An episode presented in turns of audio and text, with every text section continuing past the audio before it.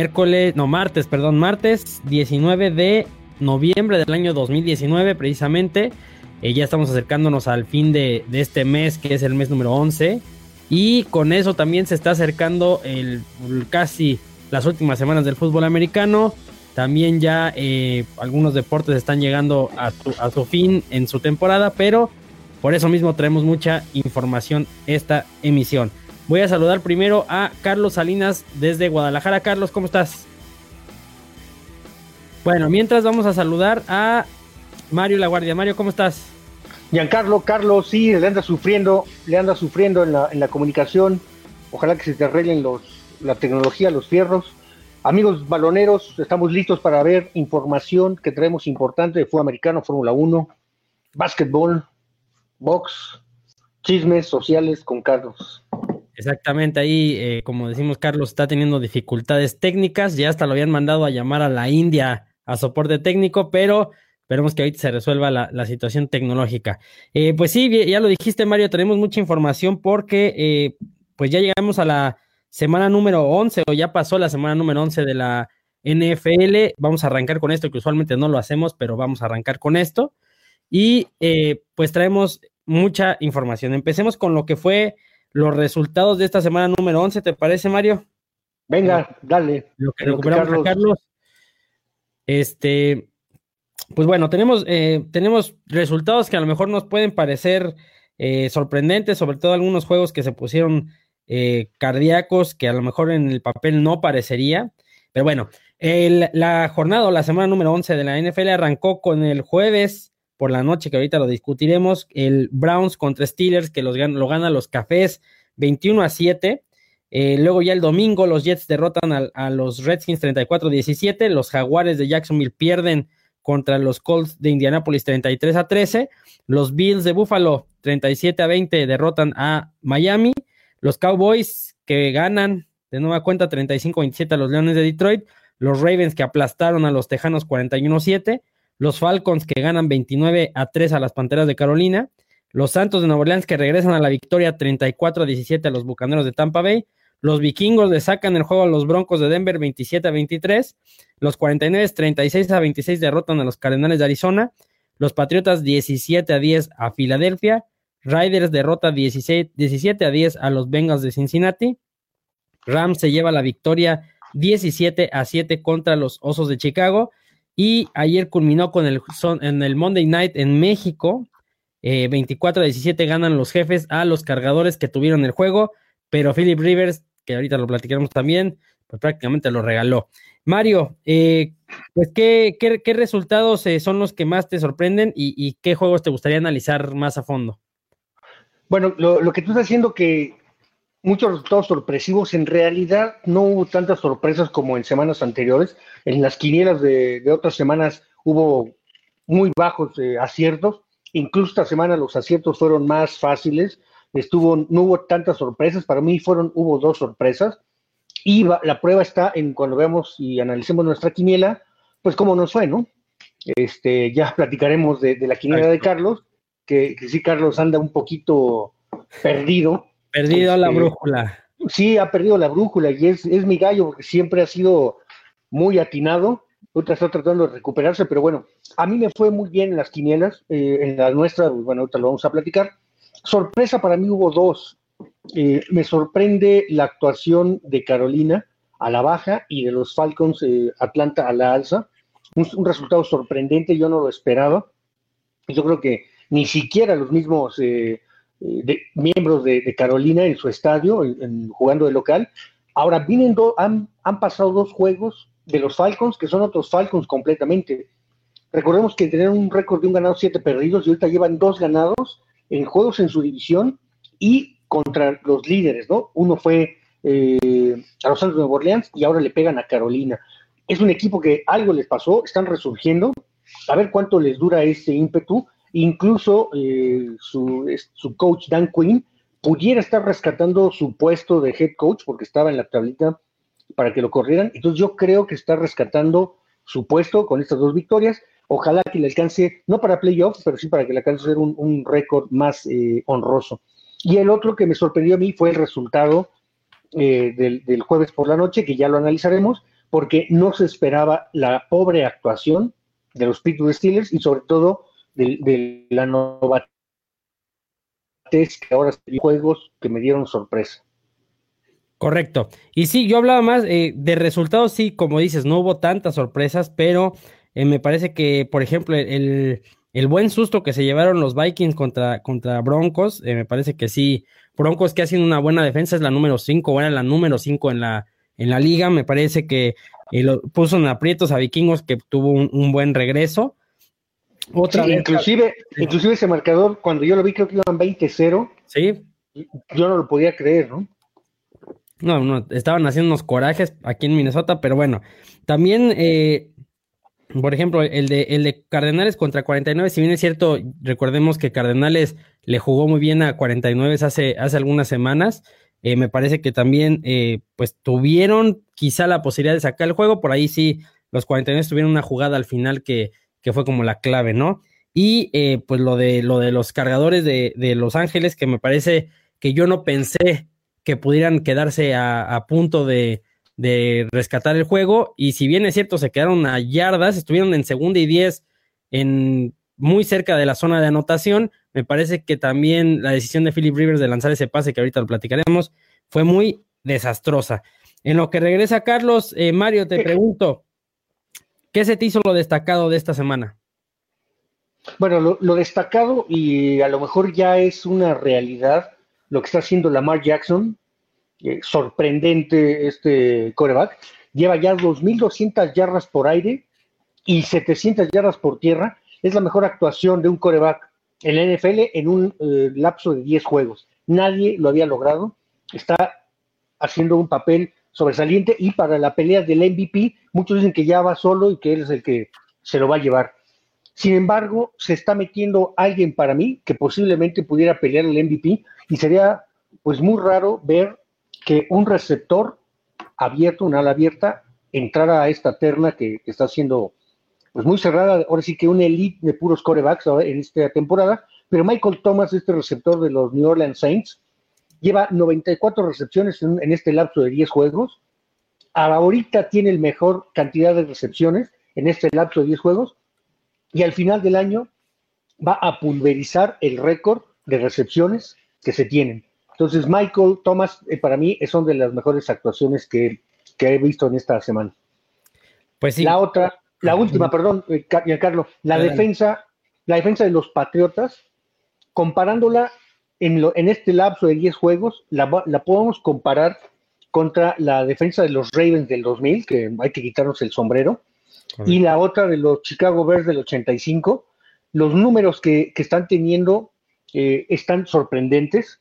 Eh, tienen puntos recibidos, 10.8 puntos por juego. Los Ravens tenían 10.5 y los Bears 12.7 puntos por partido.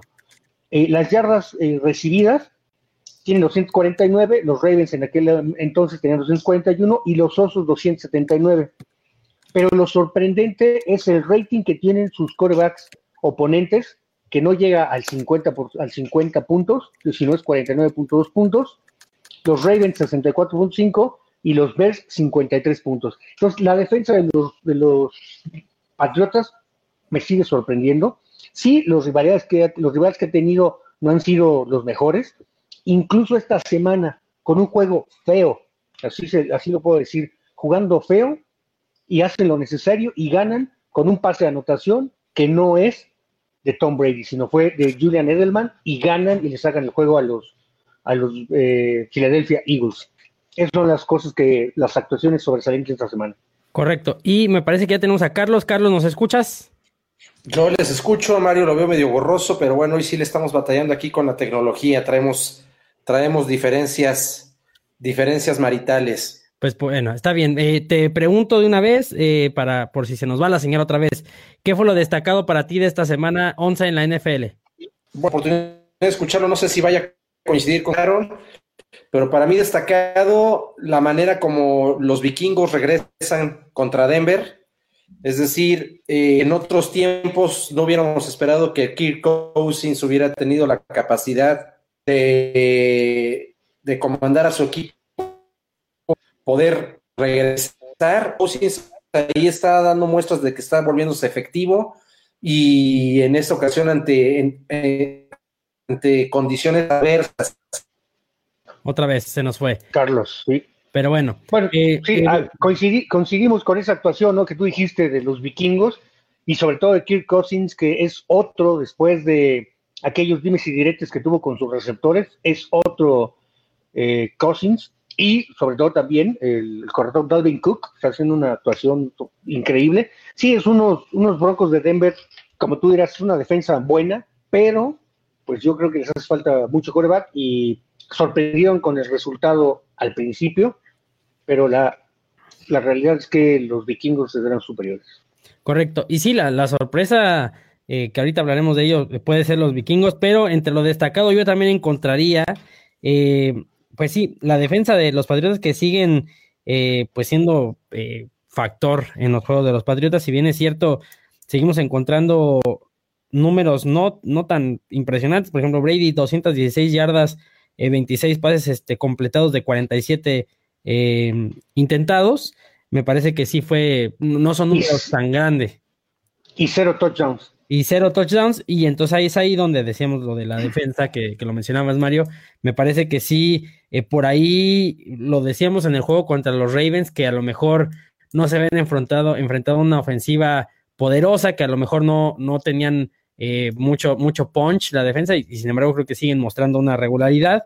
Eh, también para mí lo destacado, quizás son dos resultados que de equipos que si bien es cierto, el, el por ejemplo, lo de Riders, que gana y que vence a los, a los Bengals, que pues sabemos que no, que no son como este parámetro, pero creo que se ponen muy cerca ya de puestos de playoffs, se ponen muy cerca de los jefes de Kansas City, que eso también es novedad, y que ayer Kansas City, si bien es cierto, es un equipo muy, muy poderoso con, con lesiones, ayer se le fue Tariq Hill lesionado, pues sí, creo que, sí, este, creo que, creo que eh, pueden ponerse muy cerca por ahí los, eh, los Raiders. Y lo de Dallas también, que al final de cuentas Detroit no tiene a, Stafford, que regresa esta semana, me parece, eh, pues sí son un, rival un poco difícil y sin embargo sacan la victoria. Entonces, aunque me caigan muy mal los Cowboys. No, y la actuación de Dak Prescott, que lanzó más de 400 yardas, sobresaliente, hay que destacarlo. Sí, no, este, no, es otro equipo los Detroit Lions sin, sin Stratford. Lamentablemente pierden en su casa y pues ahora sí que yo ya los despido de los playoffs. Carlos al principio de la temporada le echaba muchas porras. Yo no los veía a, los Detroit Lions muy fuerte. Y pues bueno, los pusieron otra vez en su realidad y pues, yo creo que se despiden. Eh, yo voy a decir algo, Mario, y no, no me quiero poner el, la camiseta como se dice coloquialmente, pero también eh, yo destacaría lo de los Ravens que esperábamos un juegazo eh, ese, ese Houston contra Ravens, inclusive decían que por qué no era el, el Sunday Night o el Monday Night, eh, obviamente sabíamos que lo de México ya lo tenía apartado, pero decían que cómo no lo ponían en Monday Night y sí ponían el de los Rams, eh, y al, final resultó que los Ravens dominaron, ¿no? No, los aplastaron. A lo mejor si hubiera sido un Sunday Night hubiera sido muy bueno, porque pintaba mejor que incluso el que nos pasaron de Chicago Rams, que también fue muy malo, pero este juego, como tú dices, fue de un solo lado. Creo que llegaron a estar en algún momento 30-0, 30 y tanto 0. Eh, sí les pasaron por encima, no sé qué le pasó, siendo de los dos equipos que son los que yo pudiera ver que en su momento pudieran destronar y quitarle el campeonato de la americana a los Patriotas, ¿no? Creo que entre esos tres está. Lamentablemente Kansas a lo mejor está un poquito abajo y a Houston a lo mejor en el Power Ranking cayó.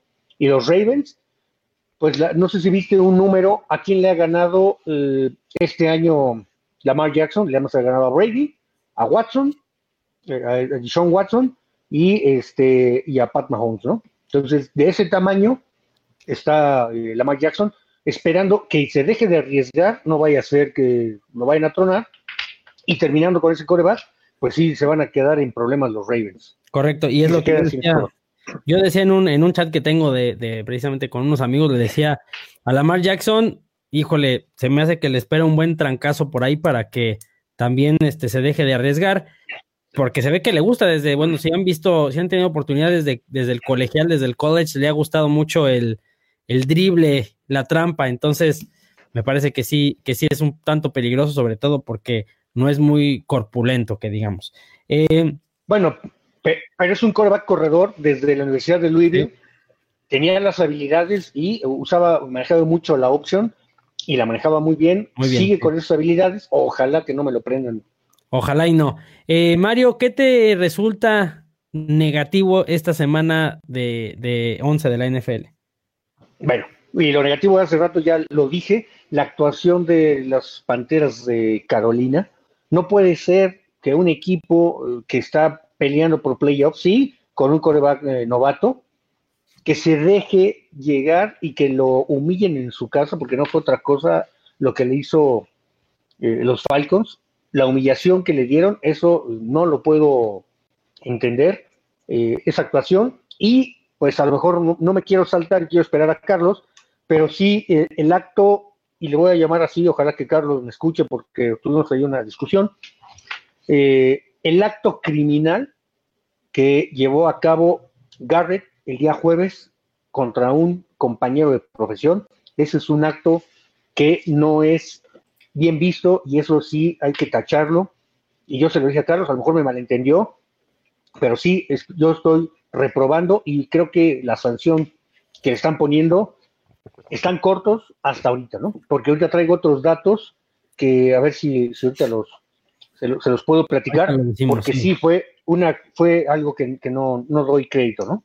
Correcto. Y sí, bueno, eh, hace rato lo comentábamos, eh, por cierto, si, si están escuchándonos, pues muchas gracias por estar aquí. Bienvenidos, eh, los que se están uniendo por Facebook Live, déjenos sus comentarios. Y precisamente por Facebook poníamos ahí en la tarde que íbamos a grabar el día de hoy, que este que bueno, que nos dejaran, dejaran sus, eh, sus temas que querían comentar y precisamente uno de estos era este, este que sí amerita un ratito de plática, que fue, si no lo vieron, lo que ocurrió el jueves por la noche, precisamente en el juego entre Browns y los eh, Pittsburgh Steelers, eh, faltando ocho segundos, Mario, y ahí Carlos que se está uniendo ahorita que nos escuche, em, ocho segundos faltaban, juego resuelto ya, por ahí un altercado que, que pues ahorita no, ustedes que son los, los que dan el tema eh, como expertise pueden decirnos más a fondo. Eh, me parece que es una jugada ya eh, pues que no tiene ningún, ningún valor.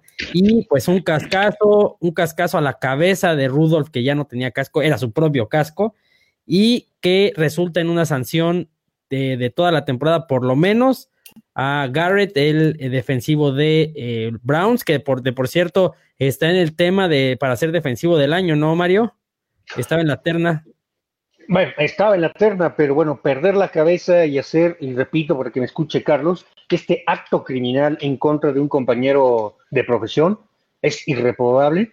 Qué bueno que no va a jugar. Es más, yo creo que no va a regresar a jugar de por vida a la NFL, porque si lo permiten que lo haga, que lo hiciera o que lo multen y que siga jugando, pues sí se va a ver muy mal la liga. Porque yo traigo otros unos datos que a lo mejor al rato se los comparto de incidentes que ha habido de de este tipo de altercados. Ha habido jugadores que han sido vetados de por vida en la NHL, en el básquetbol, en el hockey, por este tipo de, actos. Una de las cosas que también me llamó la atención es que Rudolf no quiso eh, tomar acciones legales en contra de, de Garrett, porque lo pudo haber hecho, porque realmente pudo haber acabado con la integridad de este jugador y lo está dejando hacer. A lo mejor ahí lo están aconsejando y este, pues le estaban una, palmadita a este cuate y no querían darle más, más eh, coba, pero pudo tomar alguna acción en contra de, este Garrett.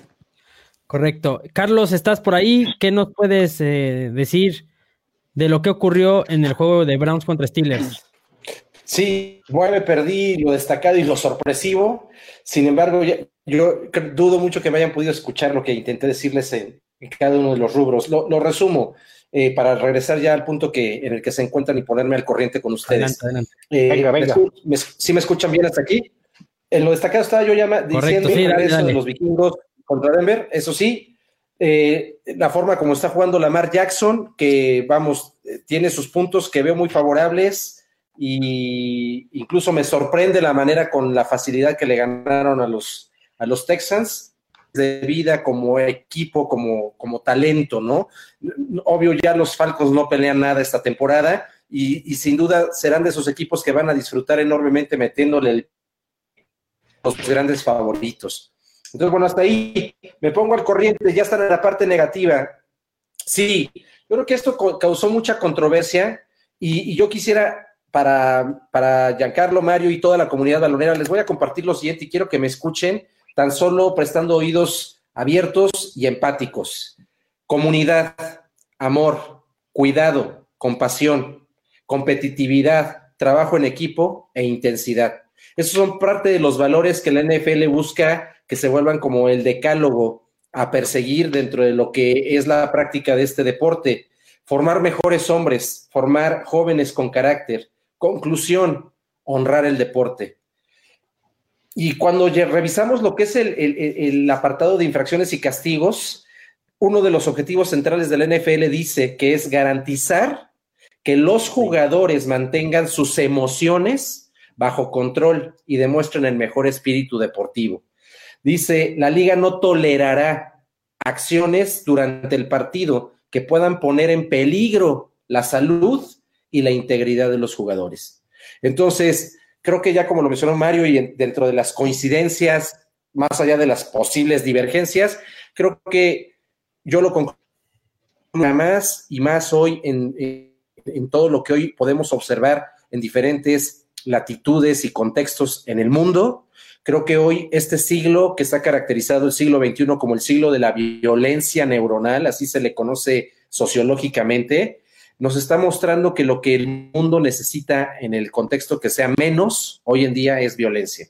Entonces, la gente peleándonos por si quién empezó, quién no empezó, eso no es importante. Me parece que lo que es importante es entender que en cualquier ámbito de la vida, una acción de violencia siempre tendrá que ser reprobada y no se puede esperar que la violencia sea combatida con violencia. Entonces, yo, eh, yo lo nombré como un acto criminal desde el momento que la acción tiene la posibilidad de poner en riesgo la integridad y la vida de otro ser humano. Y aquí no importan colores, no importan escudos, no importan nombres ni apellidos, ni de jugadores ni de equipos. Es lo que observamos, me parece que es triste y es lamentable. Eh, el que la suspensión sea indefinida, si bien nos garantiza que no lo vamos a ver regresar esta temporada, tampoco establece si es por esta temporada o si será de por vida si la NFL quiere ser congruente con esto que yo acabo de mencionar, que son sus valores y sus propios códigos éticos, tiene que ejercer todo el peso disciplinario ante las acciones que observamos y que lamentablemente, pues bueno, a lo mejor va a representar poner en riesgo de por vida el porvenir de un jugador que puede ser muy talentoso, muy brillante, pero que de alguna manera a, a mí me dejó pues lo dejó. Se lo fuimos, lo dejó. Pero yo le iba a hacer una pregunta, creo que por lo que está diciendo estamos coincidiendo de que no debe regresar Garrett a la NFL.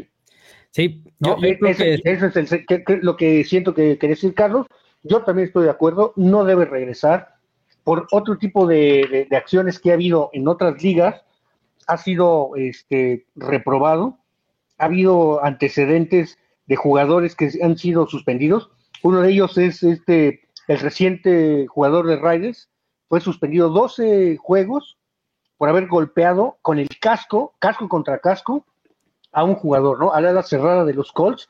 Ahora, pegarle a un jugador con un casco sin casco, pues sí, ahí imagínense lo que es. Eh, también hubo un jugador, Aaron Hainsworth, en 2006 fue suspendido cinco juegos por haber eh, pisado al centro de los Cowboys en el 86, Charles Martin fue suspendido por eh, golpear a Jim McMahon, el quarterback de los Bears, contra el suelo, dos juegos. Norman Su fue suspendido dos juegos en el 2011 por haberle pegado a un liniero ofensivo de los Packers. Brandon Merriweather en 2014 fue suspendido por haberle pegado al receptor de los Ravens. Thomas Davis en 2017 dos juegos también por haberle pegado a un receptor de Avante Adams de los Packers. Entonces, lo que decía Carlos, y en la conclusión de lo que platicaban, o, estamos coincidiendo, Carlos, yo creo, y por lo que tú dices, no debería regresar a jugar a NFL este.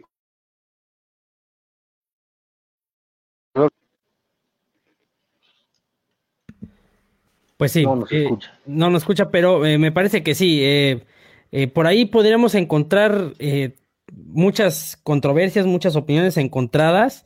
me parece que, que por ahí, por, de hecho, ahí tenemos comentarios de, de, Francisco Gómez que dice Garre no tiene vergüenza en apelar su castigo. Tiene suerte de no haberle pegado con la parte sólida del casco porque sí pudo ocasionar una tragedia. Eh, eh, es que ahí, ahí podremos entrar en, muchas cuestiones de, eh, pues no sé si de apreciación, ¿no? Porque la jugada fue muy clara. lo que dijo Carlos es muy atinado, ¿no? No importa quién inició la, la controversia, la trifulca, hasta ese momento no había habido agresiones como tal y la agresión que se lleva, pues bueno, es, es eh, pues es muy, muy aparatosa, ¿no? Yo creo que sí es muy, muy mala. Mario. No, y bueno, sí, eh, estamos de acuerdo, lo que hizo irreprobable no es del tamaño de un jugador de fútbol americano, ya no se diga de un jugador de NFL, ¿no? Un jugador de fútbol americano. Recordemos, los que juegan sudamericano dentro del casco, hay un, un, este, un sticker que dice el casco no es un arma, es una protección. Correcto. Entonces no debes golpear con el casco puesto, casco contra casco. Ahora está muy penado. Y es un acto de poco eh, conocimiento o sabiduría el quitárselo y tratar de pegarle y para hacerle daño. Eso es, eso estamos y coincidimos todos. decía el, compañero o el amigo del balonero, pudo haber sido peor, ¿no? Realmente creo que le salió bien barato el golpe a Rudolph. Lo que en su momento yo le dije, le dije yo a Carlos, y, no era para aprenderse y que, porque sí, este, empezó a, digo, en, nuestro chat empezó a decir otras cosas que no era, malinterpretó, que realmente el juego estaba decidido, no sé qué estaba buscando el coach de, Pittsburgh, con una jugada de un, un screen del lado izquierdo, cuando el juego ya no podía hacer otra cosa. La frustración de Rudolph de haber lanzado cuatro pases interceptados. Yo creo que como un jugador profesional o un, líder estaba frustrado. Lo taclean, algo le habrá dicho, algo se habrán dicho. Se entrenzaron en el suelo, sabiendo que él es un coreback que no debe ponerse con alguien que le lleva más de 35, 40 kilos. Cuando lo tenía encima, le agarró el casco, se lo jaloneó y le puso la pierna a lo mejor en un acto defensivo y no lo pensó, que iba a traer otras consecuencias. Lo que el otro hizo después, irreprobable. Pero es un coreback, un coreback no debe caer en eso, en ese tipo de, acciones. Es un jugador sudamericano, está propenso a que le peguen, está propenso a que se defienda, pero yo es lo que reprobaba, que lo que hizo Rudolph, inició toda la trifulca y luego hubo patadas, hubo broncas, incluso su centro reaccionó y también se le fue encima y soltó atrás, no le dio. Y luego el número 65 llegó a empujar a Rudolph, cosas que ya no debieron haber sido, ¿no? Que fueron extra fútbol. En la jugada, a la hora que, después de que lanza, lo, le pegan, no vamos a decir que fue una captura porque se había deshecho el balón, el árbitro no marcó castigo. No. Por algo habrá sido. Hasta ahí se hubiera acabado la jugada, se levantan y pues órale, ni modo. Pero reaccionó de una forma equivocada, y el otro, pues se perdió la cabeza, ¿no? Correcto. Y ahí antes de ir con Carlos, que ya está de regreso, este eh, Francisco Cacles eh, también tiene como otra, otra postura, no otra postura, pero otra también opinión que dice, eh, insisto, porque ahí lo, comentamos en el Facebook del Balonazo el día que ocurrió, no creo que el quarterback de los Steelers lo estaba invitando a cenar. Dice, la violencia es verbal y es de, y, de golpes, mal por ambos y deben sancionar igual con todo el peso a los dos. Me, porque por ahí sale una versión que fue una eh, agresión verbal, lo que como que desencadenó la reacción de Garrett. Sin embargo, creo que en un juego, Mario y Carlos, eh, eh, y, no, y no solamente los que han jugado fútbol americano, lo que hemos jugado deportes en general, desde el nivel amateur sabemos que se dice de todo, ¿no? En la cancha, quizá no te vas a un cierto límite, ¿no? Como racismo, que no está bien ni, ni se aplaude, pero sí el, lo que se conoce como el trash talk, que es para como provocar y, y para desconcentrar, pues es algo que sobre todo en el fútbol americano se da, se da muchísimo, ¿no? Sí, correcto, y así, así habrá pasado Carlos. Carlos, antes por ahí. Claro, sí. Mira, dos cosas. con lo que yo no puedo estar de acuerdo, venga de quien venga, es uno, con, que, que, que quieran justificar que la persona agredida se lo buscó. Eso no cabe. Dos, el que se tienen que ir los dos, tampoco. O sea, volvemos al punto.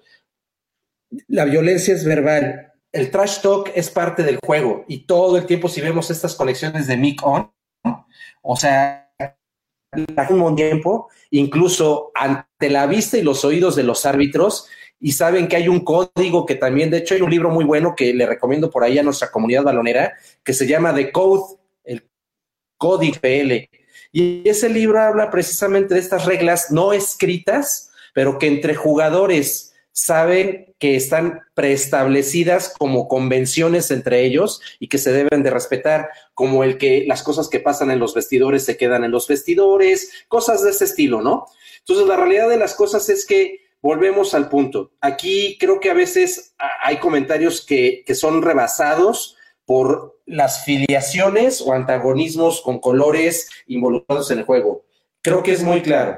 Finalmente, lo que vimos fue que alguien perdió el control ante una situación que sí se acaloró, se pudieron haber estado diciendo de cosas, no lo invitó a cenar, pues no, lo desconocemos, los únicos que saben qué se dijo fueron las personas que estuvieron involucradas ahí, todo lo que nosotros podamos querer concluir, inferir o argumentar son meras especulaciones y eso es irracional por naturaleza. Lo que es observable no es cuestionable y lo que se observó es a un tipo que perdió el control y que finalmente dentro de su descontrol ante la mirada de miles y millones de espectadores en todo el mundo, en televisión nacional, agredió con un objeto que se convirtió en un arma agresora y que pudo haber tenido consecuencias fatales, ¿no? Entonces, quedémonos con eso, quedémonos con que, como ya lo dije hace un rato, con los valores, hay una línea muy delgada entre intensidad y agresividad, hay una línea muy delgada entre competir y entre,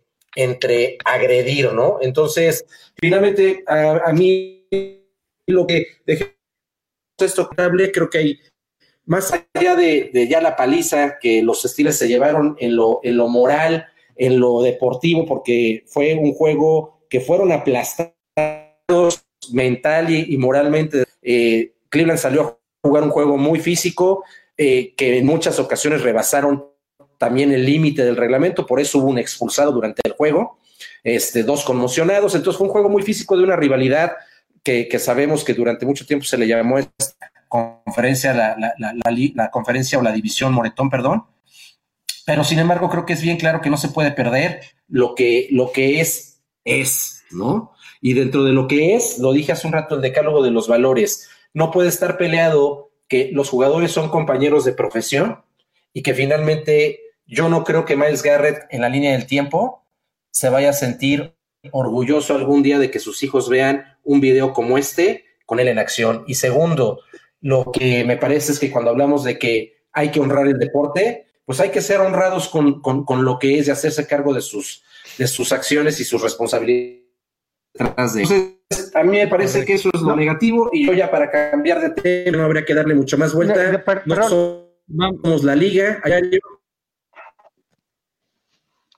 Mario, dale. Efectivamente, no, efectivamente como, como, dijeron, sí van a ser sancionados, no del mismo modo. Hay algunos que les metieron unos juegos, a unos otros. Digo, cada uno va, la liga va a sancionar, incluso el, el no sé si Rudolf debe ser sancionado por la misma cantidad. A lo mejor sí debería haber algo de, sanción para Rudolf, no del mismo tamaño, porque bueno, ya sabemos lo, que nos platicó Carlos, lo que hizo sí estuvo irreprobable de Garra, pero mejor no vamos a, calificarlo, no vamos a, señalarlo, no lo vamos a apuntar, pero durante el, juego, inmediatamente lo que comentamos, y lo dijo Giancarlo, la cara que estaba cuando estaba en la banca Garrett, estaba, ya lo había pensando, o pensaba lo que estaba lo que había hecho, estaba repentino. Sí, claro. Pero, sí, sí, sí. Pues sí, y yo Era evidente el, el, remorso, ¿no? Sí. Sí, yo creo que vio cómo tiró su carrera al excusado y él solito le jaló, porque se acabó la carrera de Garrett.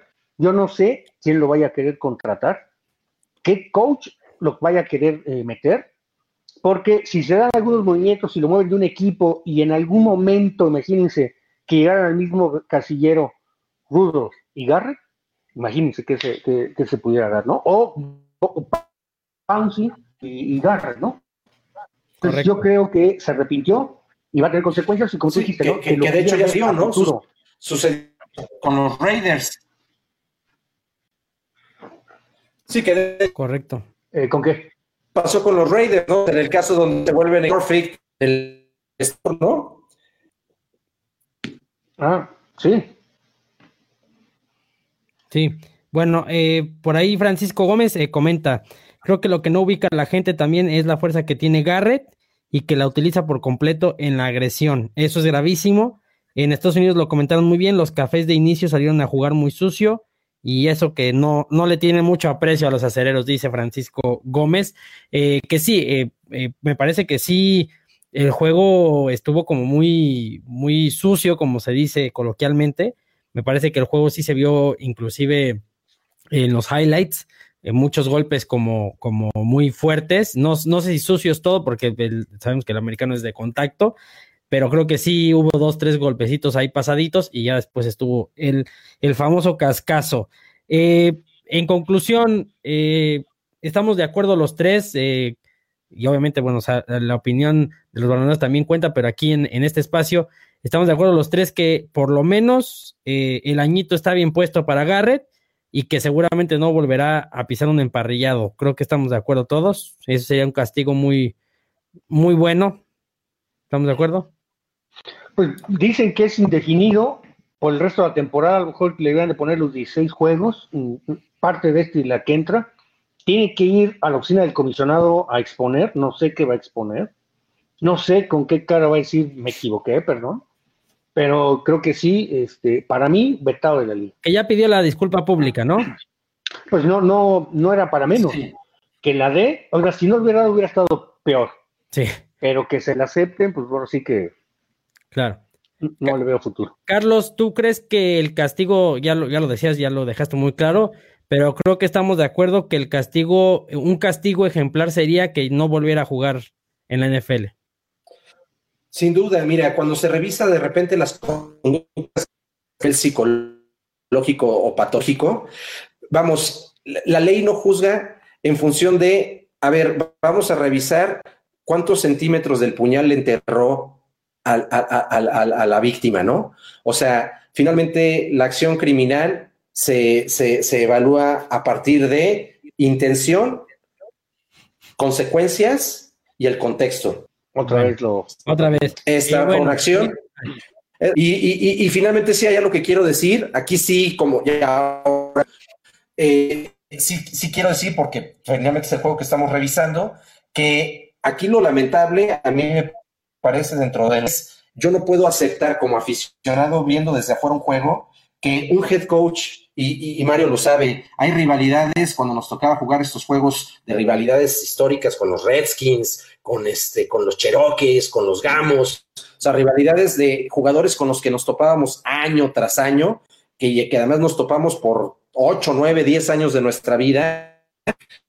Finalmente, a veces antes de los juegos hasta quemábamos las banderas, la quema de los jerseys, es como tratando de inspirar esta rivalidad deportiva, ¿no? Y como enaltecer el espíritu de combatividad.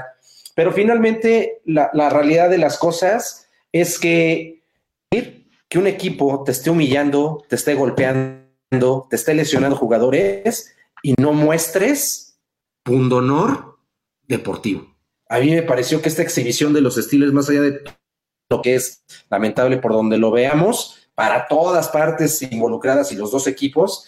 Eh, lo que se me hizo lamentable es ver cómo Mike Tomlin sigue un equipo de gran, gran, gran tradición e historia en la NFL. De pronto vayas a un campo de visitante y te pasen de esta manera como trapeador. Eso me pareció muy triste. Ya habla Correcto. de deportivo, ¿no? Pues sí. para, mí eh, fue una, la excepción de la semana fueron los estilos y los, y, los Panteras de Carolina. Correcto. Eh, bueno, para cambiar un poquito al tema, antes de ir a, cómo nos fue la quiniela, eh, les tengo una sorpresita que no se las puse en la agenda, pero creo que es un tema de conversación. Estamos hablando, y lo hablábamos hace ratito, Mario, antes de que entrara Carlos al aire, eh, hablábamos de, de, los candidatos MVP, que si Lamar Jackson, que si Russell Wilson, por ahí se estaba hablando de em, Watson, se hablaba también inclusive de Dak Prescott después de su última actuación, pero les traigo un dato de Kirk Cousins, mi amigo Kirk, que tanto quiero, que tanto me ha gustado cómo juega, tanto tan bonito al lado de él. Ahí les va los datos. Venga. Para que, se ven y, me digan si, si podría estar en una plática de, de MVP este muchacho Kirk Cousins. Hasta el momento, eh, después de, después de algunos juegos que ha tenido Kirk Cousins que no han estado del todo buenos, pero que últimamente ha sabido vencer a, rivales eh, pues que están ahí eh, con posibilidad de playoffs. ahorita Kirk Cousins tiene más yardas que Tom Brady, que Russell Wilson, que Aaron Rodgers, que Matt Ryan, que Watson y que Stafford. Tiene más touchdowns que Jackson, Watson, Mahomes, Rodgers, Brady y de Stafford y tiene más eh, rating de pases que Mahomes, Jackson, Stafford, Rogers, Prescott, Watson y Brady. ¿Qué me pueden decir de estos números de Kirk Cousins que nadie se los esperaba hace unos seis juegos? Eh, a me sorprende y es lo que lo, he dicho. Desde esa plática y ese dimes y diretes que tuvo con sus receptores, pues es otro el Kirk Cousins, sorprendente, sí, esos números que me dices. Es más, si tú me lo hubieras dicho en, la semana 6 o al inicio de la temporada, yo no te lo hubiera creído. Es más, hasta ahorita estoy dudando. Debe haber algún dato negativo, porque realmente me sorprende. A mí me sorprende. Carlos, Carlos, 1, 2, 1, 2. sí, sí, sí. Hola, hola, hola, hola. Venga. A ver, ahora sí, adelante. Sí, ya. Sí, perdón, sí. Ya, ya, se dieron cuenta que hoy mi relación con la tecnología está teniendo dificultades, pero bueno, tenemos problemas maritales necesitamos terapia de pareja. Pero bueno, el punto aquí es que la realidad de las cosas es que a mí me parece que Kirk Cousins, Kirk Cousins está encontrando la manera de, de, ser el líder que los Minnesota Vikings estaban buscando desde hace tiempo. O sea, no nada más un, coreback que pueda tener estadísticas, sino que sea efectivo a la hora de tener que sacar adelante partidos difíciles como fue. Y, y digo, siendo justos, ¿eh? La defensiva de Denver es una de las defensivas mejor ranqueadas en cuanto a presión al coreback y en cuanto a juego por aire. Entonces, la realidad de las cosas es que fue muy dominante la primera mitad para los Broncos de Denver. Sin embargo, me gustó no nada más la actuación de Kirk Cousins, sino la manera como el head coach de los vikingos supo mantener como esta resiliencia en su equipo y tuvieron lo necesario para sacar el partido en el tiempo regular. Entonces, Ahora, yo lo que opino es que sí, sí merece estar en, la, charla eh, considerando la efectividad, sobre todo también porque, vamos, eh, no, no, tiene, no tiene la espectacularidad de otros corebacks, sin embargo está siendo muy efectivo y muy eficiente. Ahora, una de las cosas que de, los datos negativos que traía en temporadas anteriores y todavía al principio de esta temporada Kirk Cousins es que no le gana a equipos con récord arriba de 500. Entonces habría que analizar porque le ganó a unos Broncos de Denver, uy, a lo mejor le gana a Detroit, uy, le gana a Chicago, uy, dentro de, todo de su división. Eh, no sé a quién más le ha ganado, creo que bueno, le ganó a los vaqueros. le fue? Le ganó a los vaqueros. le, ganó a los vaqueros. Habría que ver. Y habría que analizarlo y a ver cómo se presentan los juegos de Kirk Cousins cuando ya venga diciembre y a lo mejor en enero, ¿no? Sí, claro. Y bueno, ya nada más para que no se me vayan mis comentarios dentro de lo mucho que me perdí de esta transmisión, eh, yo en lo negativo también pondré un dato, ¿eh? ¿Quién es el único coreback que en esta temporada, en los últimos cinco partidos, tiene tres intercepciones? ¿Rivers? James Winston. Ah, Winston. Ah, bueno. en la última ocasión que un coreback había tenido exactamente estos mismos números. Fue en la temporada 2017-2018 y se llama James Winston. Oh. o sea, yo no sé. Es, constante. Sí, es constante. a mí me, Esto nadie se lo puede cuestionar. A mí me da pena que es coreback campeón de Florida State y que esté haciendo. no digo, a mí nunca me ha gustado la forma de jugar de James Winston y bueno, yo creo que es momento que ya lo sienten. Ahora interceptaron cuatro veces este fin de semana. Así es. Este, híjole. Pues sí. De, de, miedo. Sí, y, ya lo hablaron seguramente cuando revisaron el partido de aquí de la Ciudad de México de ayer, Monday Night Football. Sin embargo, también lo que me parece dentro de lo negativo es la manera como también ya empiezo a ver este, este declive, pero en caída libre y sin paracaídas de Philip Rivers, ¿no? Ayer sí, creo que lamentablemente eh, por ahí dio, dio, muestras de vida con los, con los Packers, que increíblemente le sacaron ese juego como una de las sorpresas en la semana que correspondió, pero ayer la exhibición que dio con cuatro intercepciones nuevamente y la manera como tenía a la mano el poder llevar el juego a la prórroga y las decisiones que toma son ya de un tipo desesperado que además no trae mal equipo, ¿eh? No trae mal equipo, trae, trae, trae el mejor tándem de corredores como tándem, ¿no? De la liga. Sí, bueno, es un coreback que siempre ha sido gitano, como le llamamos, que es de, es de altibajos, de repente da un juegazo y después de hacerse fuera de la vacinica, la riega mucho. Eh, creo que ahorita fueron estos cuatro intercepciones, un balón suelto durante el juego. En la semana anterior contra Raiders tuvo tres intercepciones, entonces tiene un eh, número de ocho balones perdidos en un, en un lapso de dos juegos. Es muy gitano 37, 37 años de edad, yo creo que no va a dar más. Trae un récord, eh, ahorita es el récord activo de más juegos consecutivos iniciados. Eh, está en segundo lugar, atrás de Brett Favre, no lo va a alcanzar, pero ya pasó a, a los dos Manning, ¿no?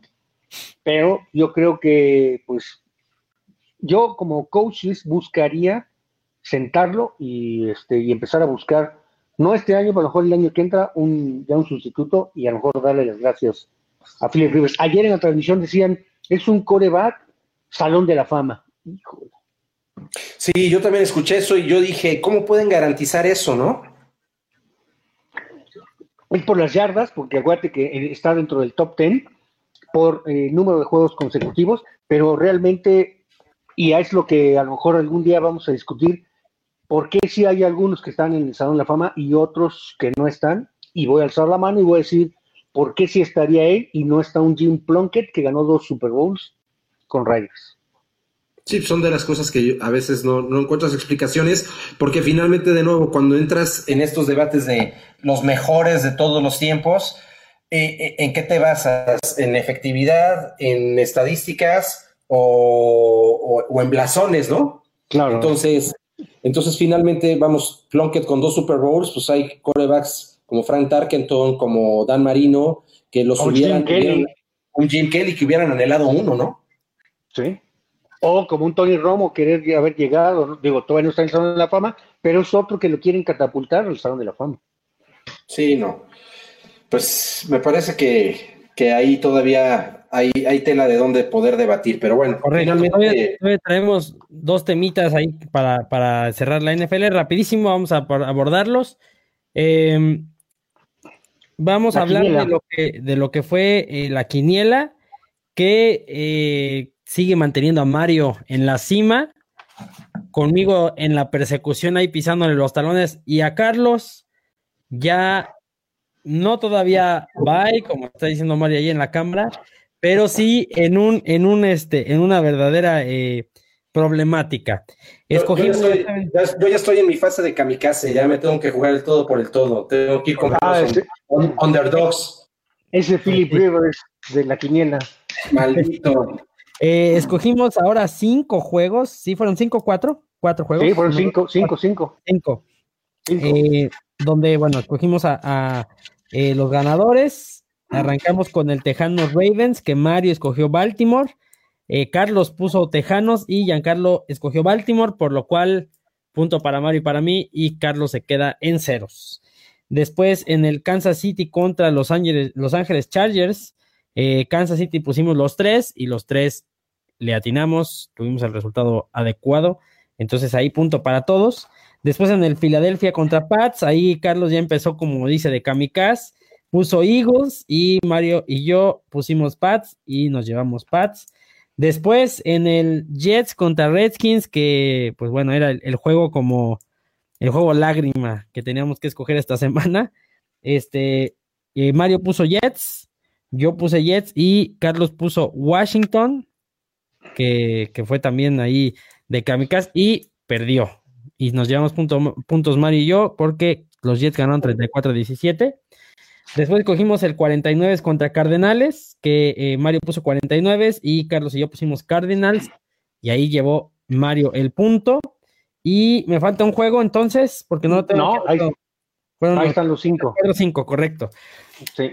Entonces, eh, la quiniela queda con Mario a la cabeza, con 20 eh, puntos. yo sigo atrás con 18. Carlos se queda con 12. Eh, y por ahí había dos baloneros que estaban participando. Francisco, que eh, se lleva cuatro puntos esta semana, y Jorge, que se llevó un punto nada más. Entonces, eh, así quedó la quiniela de esta semana. Cambio de. perdón, quiniela perfecta. Perdón, Carlos. Quiniela, a ver si es cierto. Muy bien, muy bien, no importa. Ya momentos, momentos de apremio requieren decisiones difíciles, así que ahorita tendré que ir por todo. Ahorita escogeremos los juegos. Yo nada más les quiero decir algo. Eh, no, quiero hablar del juego como tal porque ya lo analicemos un poquito, pero del el Monday Night ayer en la Ciudad de México. Aquí eh, lo decíamos ayer en el video, lo pusimos eh, sobre el pasto, les preguntamos qué les parecía el pasto, ya lo platicamos nosotros en el chat del, del balonazo que tenemos. Eh, creo que el Pasto no estaba en condiciones para jugar un, partido de fútbol americano. Los, eh, por ahí los, los baloneros nos decían que no estaba tan mal. Aquí en Estados Unidos se lo están acabando el Pasto del Estadio Azteca. Eh, Carlos, voy primero contigo. ¿Cómo viste el Pasto y las condiciones de la cancha para el juego? Porque salieron varios, varios lesionados, ¿eh? Sí, bueno, eh, los jugadores se lesionan hasta en el turf, ¿no? De, de, de carpeta artificial, entonces, y con tecnología de la más moderna. Entonces, la realidad es que no se puede argumentar que es estrictamente por la condición del pasto. Ahora, el pasto por sí mismo no lucía bien, no, no contribuyó a, lo que se pudo haber esperado después de un año que se postergó eh, este, que la NFL regresara a México. Y a mí, como por ahí lo comentamos, se lo peloteé a, Mario ayer por la noche, a mí lo que me sorprende es que eh, puedes mandar a la gente responsable de eso a, recorrer los estadios de pasto natural a Estados Unidos, a donde tengan que hacerlo, pero asegurarte que el timing del pasto, a mí me parece que lo que les falló fue el timing. No, no prepararon con la anticipación adecuada el que el pasto llegara con el grado de asentamiento que se requería para el día del juego. Por lo tanto, por eso estaba flojo y lo que hacía es que saliera volando en pedazos, ¿no?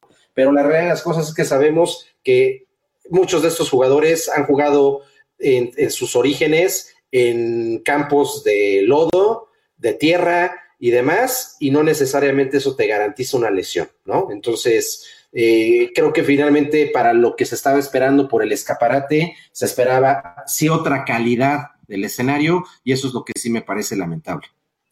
Correcto, Mario. como, tú dices, eh, haber esperado un año después de lo que había sucedido ahora para que fuera una alfombra. Es más, nos enseñaron videos que le estaban poniendo luces ultravioleta y que lo estaban eh, cuidando, lo estaban arreglando. Pues sí se veía muy bonito por encima a la hora que nos enseñaron todas las tomas. Pero lo que nosotros sabemos es que el pasto debe pegar, debe asentarse, debe pisarse para que realmente pues, tenga esa consistencia de que no se arranque. Entonces también fue el error de haberlo puesto, nadie lo toque, porque a la hora que lo pisaron, pues lo levantaban. No, se levantaban unos pedazos impresionantes. Incluso a lo mejor la gente que fue, porque nosotros no pudimos ir al estadio, pero sí se veía como si estuviera el pasto amarillo, la hierba de abajo, estaba saliéndose y estaba pues como floreciendo. Entonces sí fue muy lamentable y como dice Giancarlo, se lo están comiendo en Estados Unidos, pues bueno, sí, este, hubo muchas quejas y lamentable para México. Ojalá que a lo mejor, y no sé qué va a pasar, si algún día deciden mejor poner pasto artificial en el Estadio Azteca, para que siga el juego y este y tuviéramos pues cero problemas y que los salieran adelante y no tuviéramos este ridículo. Correcto, ya para cerrar el tema, dice Francisco Gómez, el pasto, el pasto flojo dicen que ayuda a evitar lesiones en las que se atoran las rodillas y tobillos, pero no ayuda a lesiones musculares. E, es verdad porque eh, no deja que se te atore el pie, sino que se te vaya patinando, que puede resultar en un tirón, en un desgarre, eh, contrario a lo que es el turf que decía Carlos, que es el, el pasto artificial, que es eh, el que te, el que te, como que te clava los tachones y hace que te, te haga como una especie de palanca. Y dice Francisco también, el pasto siempre ha sido flojo en el Azteca. Sí, así como el juego de las Águilas del la América. Lo tenía que decir, perdónenme. Eh, bueno, no, inclusive hubo un juego hace muchos años, fue entre Dallas y los Houston Oilers, que el pasto se levantaba, un juego de pretemporada, era la época de lluvias en México, el pasto se levantaba como si fuera un rollo de, nieve y que le pasaran el, el, o la cuchara y se levantaba y era muy feo. Correcto. Y bueno, vamos a darle el carpetazo con, con la NFL, con lo de eh, Kaepernick, eh, Carlos Mario, que sabemos que eh, Colin Kaepernick ha estado eh, tres años fuera de la NFL por aquí, aquellos temas de, de los temas contra el racismo que se hincaba durante el himno nacional de los Estados Unidos, que es un tema muy criticado aquí. No ha sido contratado por un equipo, estuvo en controversia con la NFL por fin el sábado pasado lo anunciamos en la página del balonazo, tuvo un entrenamiento, lo movió a última hora porque la NFL no permitía en las instalaciones de los Falcons de Atlanta ingreso a los medios, lo cambió a otro lado. Total, sí llegaron equipos, sí llegaron medios, lo vieron entrenar, decían que sí trae muy buen, eh, muy buen pasto, muy buen pasto, muy buen brazo, eh, que todavía traía ese, ese brazo de élite que traía eh, cuando jugaba, cuando era titular con los 49 y que llevó inclusive al equipo un Super Bowl. Sin embargo, hasta el momento nadie le ha hablado, nadie lo ha buscado. ¿Qué nos puede decir Mario? Primero empieza tú. Bueno, sí, el, al principio cuando movió la sede, lo, lo, movió 30 millas incluso a, una universidad, porque yo creo que la NFL, pues no está a gusto lo que hizo Colin Kaepernick. No vamos a, a dejar de decir que las habilidades físicas que tiene son este, sobresalientes. Los actos que hizo, sí se vale su, su enojo, pero yo creo que la forma y los medios que lo hizo, pues no fueron las adecuadas, y luego aventarse la demanda contra la NFL, pues bueno, se echó una lacranzote a la bolsa, que yo no creo que la NFL esté feliz de que vaya a regresar, sobre todo Roger Goodell, porque pues, no, no se va a dejar este, que ahora sí que un chamaco, un jugador, lo, haga quedar en ridículo. A la hora que mueve la sede, pues parecía que si quería o no quería, si no se, todos los equipos se enteraron, él quería que estuvieran los 32 equipos. No recuerdo cuál es el número de los que sí fueron, si fueron seis o ocho equipos nada más a verlo. Pues bueno, fue la minoría. No sé por qué no lo, lo fueron a ver, pero bueno, su actuación creo que no fue mala, no fue transmitida no he leído muchos relatos, pero él dio una conferencia de prensa donde dijo que él estaba listo y dispuesto para, para hacerle frente a cualquiera de los dos 32 equipos. Correcto. Carlos. Sí, por ahí se, dice, sobre todo por eh, comentaristas del NFL Network, que hay dos equipos formalmente interesados, eh, que desde el mismo día sábado se empezaron a poner en contacto con él, con el representante. Yo estoy seguro que conforme avance lo que fueron los resultados de este fin de semana, cosas que vimos de nuevo, como lo que ocurrió con los Osos de Chicago y nuevamente Mitch, Mitch este, pues abren espacios, ¿no? Como para que jugadores con, por ejemplo, la experiencia y todavía las aptitudes físicas que mostró Kaepernick puedan eh, ser útiles.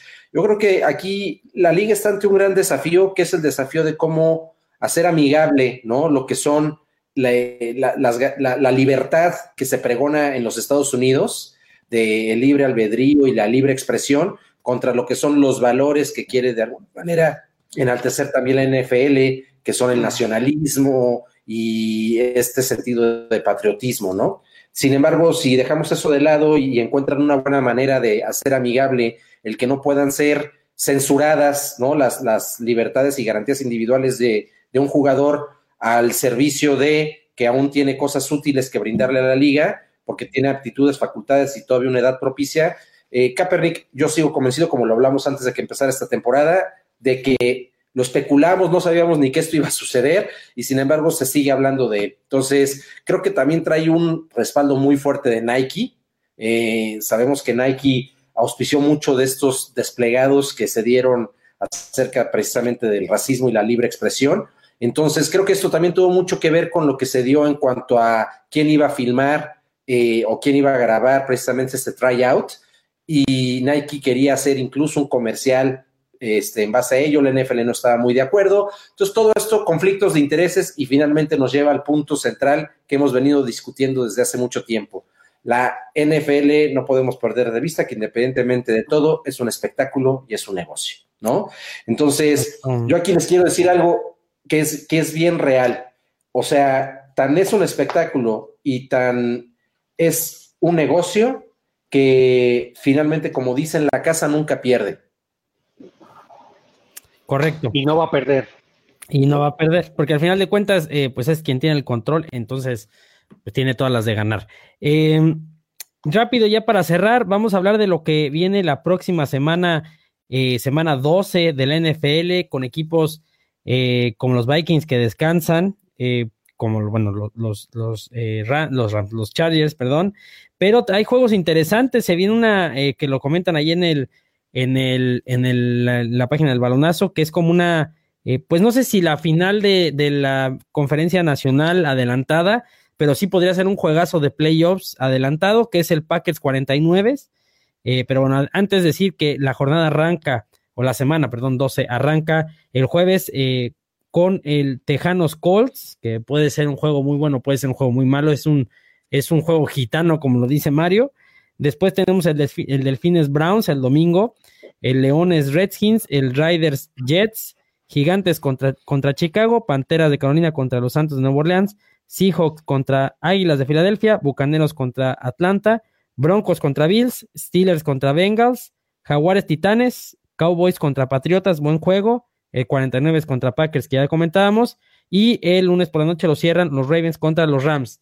Elijamos eh, Quiniela, ¿les parece muchachos? Uno cada quien. Venga.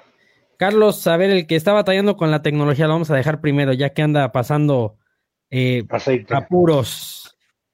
Bueno, pues vamos con uno que va a confirmar mis vaticinios de Nostradamus. Packers 49ers. Ok, eh, me parece buen juego. Eh. Todo el mundo lo que lo quería es seleccionar. Pero ya nuestros amigos. Yo no, yo no. ¿Tú no? La verdad es que no. Yo creo que, yo creo que los Packers se están ponchando, es la verdad. Y creo que eh, desde hace semanas el que sostiene esa ofensiva es eh, Jones, el corredor. Aaron Rodgers eh, no ha tenido buenos números. Y la defensa, que era lo que caracterizaba a Green Bay al principio de la temporada, creo que ya no está siendo tan potente ni tan poderosa como lo era antes. Pero bueno, es buen juego, buen juego.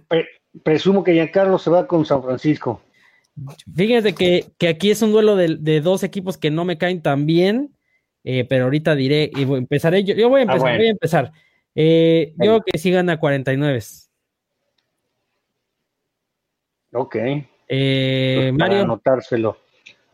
no, yo creo que tú dices que está ponchado Green Bay. Yo creo que San Francisco no está dando lo mejor. Digo, le ganó a un vino atrás para ganarle a Arizona. Uy, un juego con, con, las uñas.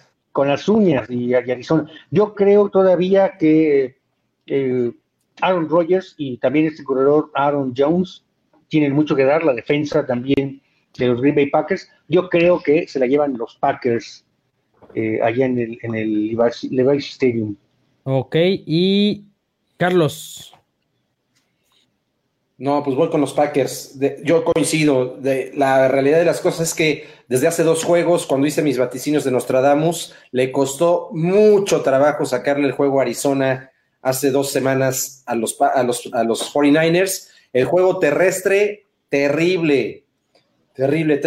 Tevin Coleman, después de, esa, de, de esas cuatro anotaciones que tuvo en un juego y que reventó el fantasy que nos engañó a todos, este, la realidad de las cosas es que ha sido pobre la producción ofensiva y eh, de alguna manera este juego lo ganaron debido a que al head coach de Arizona, que me extraña, le, faltó eh, como que tomar decisiones más quirúrgicas a la hora de, de, manejar el cierre del juego, ¿no? Pudo haberse asegurado de que no pasara más del empate para irse a tiempo extra y se abusó de agresivo y la realidad de las cosas es que pagó la novatez y se los chamaquearon con ese touchdown faltando 30 segundos, ¿no? Menos de 30 segundos. Entonces, yo sigo con mi mismo vaticinio. Van a perder cuatro de sus últimos seis desde que dije mi pronóstico. Entonces ahorita van 1-1. Este va a ser su 1-2. Correcto. Ya, ni Moni Vidente trae esos datos. Eh, Mario, eh, juego que sigue, ¿cuál escogemos? Ahí también los baloneros que nos ayuden a escoger otro. Digo, el juego de la lágrima, si nos vamos a uno a, la baja, pudiera ser, pudiera ser, no lo voy a escoger, el Gigantes Bears, pudiera ser el Lions Washington Redskins, pero yo creo que voy a escoger el Seahawks Eagles. Mm, está interesante. Sí.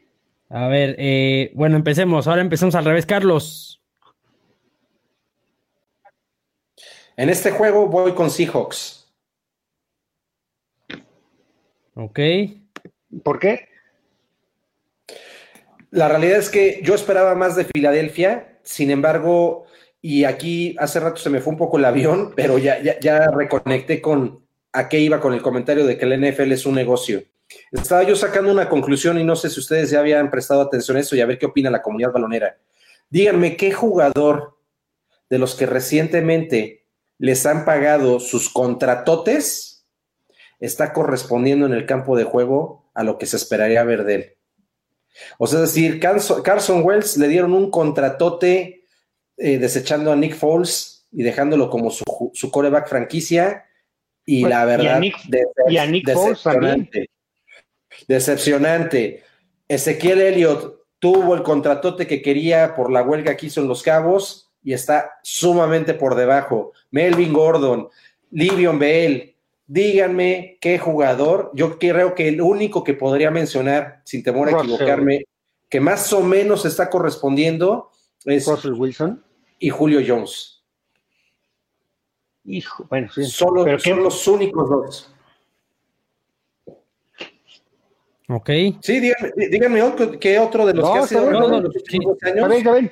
Julio Jones no sé qué tiene que ver en este juego del Seahawks. No, no, no, pero bueno, estaba, hablando de los contratotes, ¿no? pero ya regresando, ahora sí, me fui un momento y regreso. Ahora sí, ya regresando al de los Seahawks, bueno, porque, porque Julio Jones también juega al Fantasy y trae a Russell Wilson, no, no es cierto.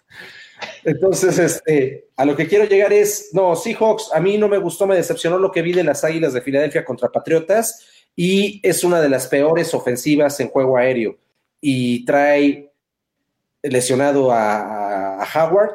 Entonces, eh, el suplente también se esperaba más. No, no, no, no dio muestras de vida. Creo que las Águilas de Filadelfia mostraron este fin de semana que contendieron, lo cual también es cuestionable de los Patriotas. Este, todavía con oportunidad al final de meterse en el juego, pero los vi muy pobres, ¿eh? Creo que sí podría anticipar desde ahorita que los le pusieron ya la mesa a los Cowboys para llevarse esa división. Bueno, puede ser, puede ser que seguramente se la va a llevar. Mario, ¿quién, quién va de ese juego? Yo voy con Seahawks, eh, Russell Wilson en su calidad de peleando el MVP. Creo que nada más lleva dos intercepciones en esta temporada. Llevaba muchos, muchos de pases lanzados sin, sin, este, sin ser interceptado. Y este año van invictos de visitantes. Me voy con los Seahawks. Eh, no, no quería ser, eh, quería, quería, romper un poquito ah. la quiniela, pero me parece que no. Yo creo que eh, Seattle sí ha sido constante, ha sido un equipo que trae un Russell Wilson que está jugando pues una, una muy buena temporada, como ya nos tiene acostumbrado, pero muy limpia, con dos intercepciones nada más, y me parece que Seahawks se lo lleva ante Filadelfia. Eh, Igual, perdón, un comentario rápido. Patrick Mahomes también creo que va a su segunda intercepción en la temporada. Muy, muy este, constante. Digo, no jugó dos partidos, pero ya más lleva dos. Correcto, correcto. Y, eh, y bueno, por ahí nos ponían, de hecho, nos, eh, los baloneros nos están sugiriendo el, el Seattle Philadelphia, que ya lo pusimos. Y por cierto, Francisco, Francisco, que participa en la quiniela, pone 49 y Filadelfia. Ahí para tener, ya, ya lo anoté. No, claro.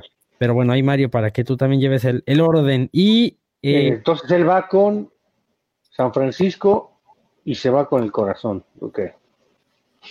Eh, y a, ver, eh, Francisco pone, bueno, que a mí me gana el corazón, habla de Rogers desinflándose y un Cousins para MVP y estadísticas muy parecidas y Rogers con un partido menos. No, de hecho, para mí personalmente, Cousins no debería estar en la terna de MVP yo no les decía que eh, las estadísticas que trae en diversos medios de comunicación eh, han dicho que debería estar en una terna de MVP.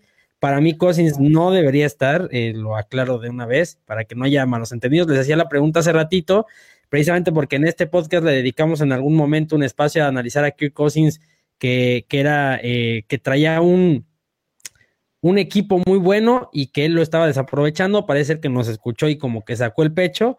Y lo de Rogers, pues bueno, eh, yo no, yo no sé, Francisco, ahí, ahí este, eh, podremos checarlo bien, pero, pero Aaron Rodgers eh, me parece que sí no, no ha sido tan constante con, como, como lo hemos visto en anteriores temporadas. quizá, quizá también se deba a que, a que, bueno, no sé si Green Bay está pasando por el mejor momento, pero sí, en efecto, este, no lleva tantas intercepciones, lleva dos, igual que, que Russell Wilson. Eh, pero yo lo que decía es que Cousins traía unos números que a lo mejor nos sorprenderían a todos, que no esperábamos que trajera esos números. Y em, de lo de mi juego, lo voy a escoger. A ver. Venga. Mm, pues es que si hay unos. Bueno, eh, yo, yo, yo quería escoger el de Seattle también, pero me voy a ir por el de. Voy a escoger el de Patriotas Cowboys. Me parece que es una buena oportunidad de ambos equipos para demostrar de verdad eh, de qué están hechos. Yo creo que independientemente de quién gane o quién pierda, las formas van a tener también eh, que ver. Eh, me parece que uno tiene que perder, obviamente el empate podría darse, pero es muy poco probable. pero me parece que si Cowboys pierde, hay que ver de qué forma pierde. Si Patriotas pierde, hay que ver de qué forma pierde. Entonces creo que es un buen, es un buen ejercicio para ambos para ver eh, como se dice, ¿qué, ¿qué, traen, no? Este, Mario, a ver quién gana de este. Mira, ahí lo interesante va a ser ver a la defensa de los Patriotas contra la ofensiva de Dallas. Exacto. Intentar parar a Ezequiel Elliott y, este, a Dak Prescott con, con su arsenal de receptores contra esa defensa que la hemos alzado y le hemos puesto con grandes números. Ese va a ser el duelo. Cuando esté la ofensiva de los Patriotas y este y la defensa de los vaqueros creo que los van a pisar de muchos pases. Entonces, realmente el duelo va a estar en, eh, en, la defensa de los Patriotas que puedan detener a los, a los Cowboys. Yo creo que va a ser un juego de muchos puntos y yo creo que se lo lleva el local y me voy a ir con Nueva Inglaterra. Ok, eh, Carlos.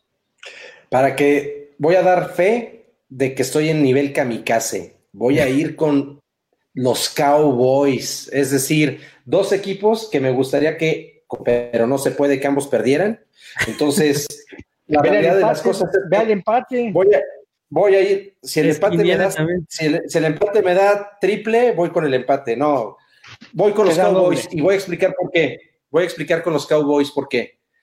Me parece que lo que vimos, y no estamos hablando mucho de ello, en el juego contra Filadelfia, aparte de lo guango que vi a Filadelfia, eh, propició que Tom Brady tuviera 14 pases incompletos, que eso no había sucedido. En, es más, nunca en su historia había tenido 14 pases incompletos en una mitad de juego. En la Entonces, en la primera mitad. Entonces, yo lo que veo es que la defensiva de Dallas tiene condiciones para poner en aprietos a Tom Brady y me parece que es una ofensiva muy dinámica, parecido a lo que vimos de los Ravens, y es el tipo de ofensivas que también va a meter en apuros al esquema defensivo de contención de, de Belichick. Entonces, voy con los vaqueros. Ok, yo me voy a ir. Bueno, Francisco ya puso que va con Patriotas. Y, híjole, Yo creo que me voy a ir con eh, Patriotas también. Em, venga, venga, voy por la chica, voy por la chica. Y ahora sí, eh, Francisco Gómez, ahora sí me puedes decir que estoy hablando con el corazón. A mí Dak Prescott no me gusta, no, se me hace un coreback que puede, puede tener como ahora 400 yardas y en el siguiente juego te puede dar un juego desastroso. Y yo creo que gana Patriotas eh, porque se está basando como, no, no sé si ese eh, muy estilo Patriotas como nos tenía acostumbrado, pero creo que su estilo de juego, que ahora la defensa es gran parte de, lo que hace quienes hacen la chamba. creo que le puede dar la clave para ganar este tipo de juegos. Eh, entonces voy Patriotas. Perfecto. Pues ya están tres, juegos. Tres juegos. ¿Y la comunidad balonera no puso uno? Es que propusieron el Seattle Filadelfia, entonces ya lo habíamos escogido, entonces ya ahí quedó en tres. Eh, estoy viendo que aquí hay, un balonero que está poniendo que el Colts Texans, porque es, se pelean el primer lugar de la división. Bueno, pues vamos a escogerlo. Nosotros aquí oímos a, la, banda. Este, entonces. Y va a estar bueno eso de jueves por la noche. Ya, este, ya, eh, bueno, no sé, no sé si, si estoy, podré estar exagerando, pero ¿creen que, creen que lo de, rapidísimo, lo de Tejanos contra los Ravens fue un accidente? Sí, el marcador sí fue un accidente. Carlos, ¿sí o no? Sí, no, sí, no creo que sea realmente la diferencia que existe entre los dos equipos. Bueno, eh, yo voy a escoger primero, yo me voy a ir con los Colts. Eh, Carlos. ¿Qué? Ah, eh, yo creo que eh, si bien es cierto, los dejanos podrían tener una, una ofensiva un poco más poderosa, porque lo que decimos a mí también me parece que fue circunstancial, inclusive Mario lo, lo, abrió, abrió el tema diciendo que en algún momento iban, creo que 30-0. 34-0. Y la verdad es que cuando yo lo vi, eh, el marcador, sí me quedé así como de, bueno, esto, eso no, no se lo esperaba a nadie. Eh, sí fue un accidente, pero eh, me voy a ir de kamikaze como Carlos y quiero que ganen, creo que ganen los Colts. Carlos. Yo voy con los Texans. Ok. Estoy, convencido de que sí fue un accidente. Vi la cara de frustración de Deshaun Watson.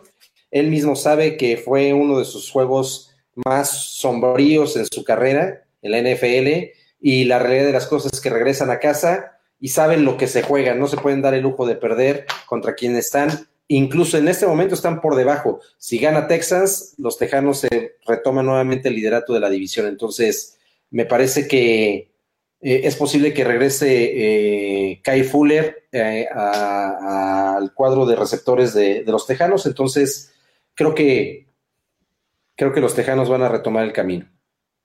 Eh, Mario.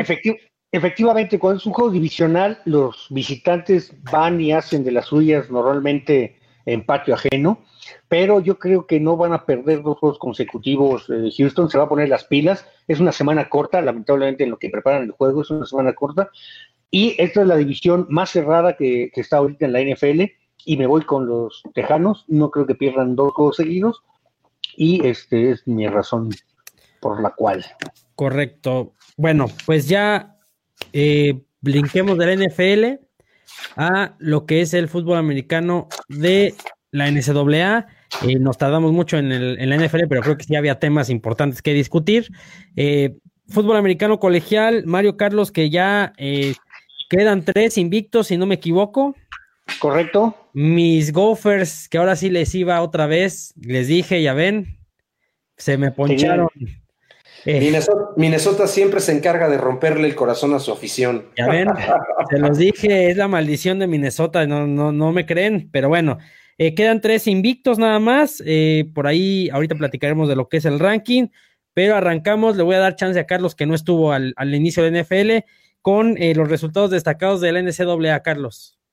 Bueno, definitivamente Clemson estaba una semana de tener bye o semana de descanso. Entonces se aseguró contundentemente contra el único juego que tenía posibilidades de ponerlos en riesgo, que era con Wake Forest, y lo termina ganando contundentemente. Lo digo desde ahorita, Clemson no hay manera, Clemson está en los playoffs. Entonces, para el pesar de Mario, pero bueno, entonces... hizo, cara Mario?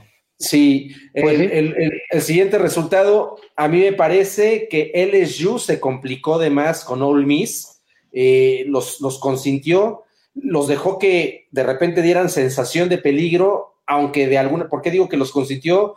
Porque justo cuando se sentía como un poquito cercano o amenazado en el marcador, rápido volvía a tomar distancia de mínimo dos anotaciones o dos series de distancia. Sin embargo, creo que lo hicieron sin ninguna necesidad. No, no debe de darse ese tipo de lujos, porque de aquí en adelante tomar ese tipo de lujos puede ser fatal, ¿no? Entonces, hay un dato, bueno, eh, otro de los resultados que me parece importante es, eh, ya lo dijiste tú, lo de Minnesota, y sin duda, fíjense que yo estuve escuchando mucho, sobre todo en el canal de, la NCAA, eh, de ESPN, que hablaban mucho que si algo había caracterizado a los Sooners de Oklahoma durante la temporada es que habían demostrado falta de carácter y determinación en muchos juegos. Y creo que, aunque la gran mayoría hubiéramos pensado que iban a ser aplastados a la altura del segundo cuarto, precisamente eso de lo que les, les, hicieron mofa de tener carencia fue el elemento que les hizo regresar en un juego histórico para ellos y, sacaron el juego con Baylor, uno de los invictos que por ahí restaban. Y bueno, yo nada más aquí quiero decirles un dato sobre lo que pasó en el juego de LSU. All Miss es un equipo que se volvió incómodo para varios ¿eh? Eh, eh, durante la temporada, va a terminar con récord perdedor. Sin embargo, All Miss trae 56 jugadores en su roster. Entonces, es un equipo, es un equipo que por lo que demostró esta temporada, sin duda creo que podemos esperar para, futuro. para el 2020 que algo, algo, algo va a dar de qué hablar positivo. Oh, ok. Eh, Mario, eh, resultados destacados para ti. Pues bueno, ahorita tocando al número uno que, está viendo Carlos LSU, eh, Burrow muy bien, lanzó 489 yardas, 5 touchdowns.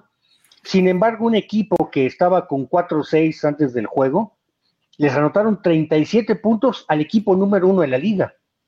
30 de ellos se los metieron en la segunda mitad, no sé si aflojó de plano eh, LSU, pero el coreback de, de All Miss, Plum, les corrió 212 yardas en total les avanzaron 614 yardas, dejando en evidencia al número uno de la nación. Entonces, pues si estaba muy firmes, pues bueno, yo creo que dudaría. Tocando el tema de Clemson, sí, pues bueno, con cuatro pases de touchdowns, eh, Trevor Lawrence, cuatro pases de touchdowns, pues se desquitaron. Pero a, lo que voy, eh, ahorita los playoffs sería LSU contra Georgia y Ohio State contra Clemson. Yo creo que de esos cuatro, Clemson no tiene nada que hacer con ninguno de los otros tres. Entonces, es por eso que yo lo veía, lo veo muy desinflado.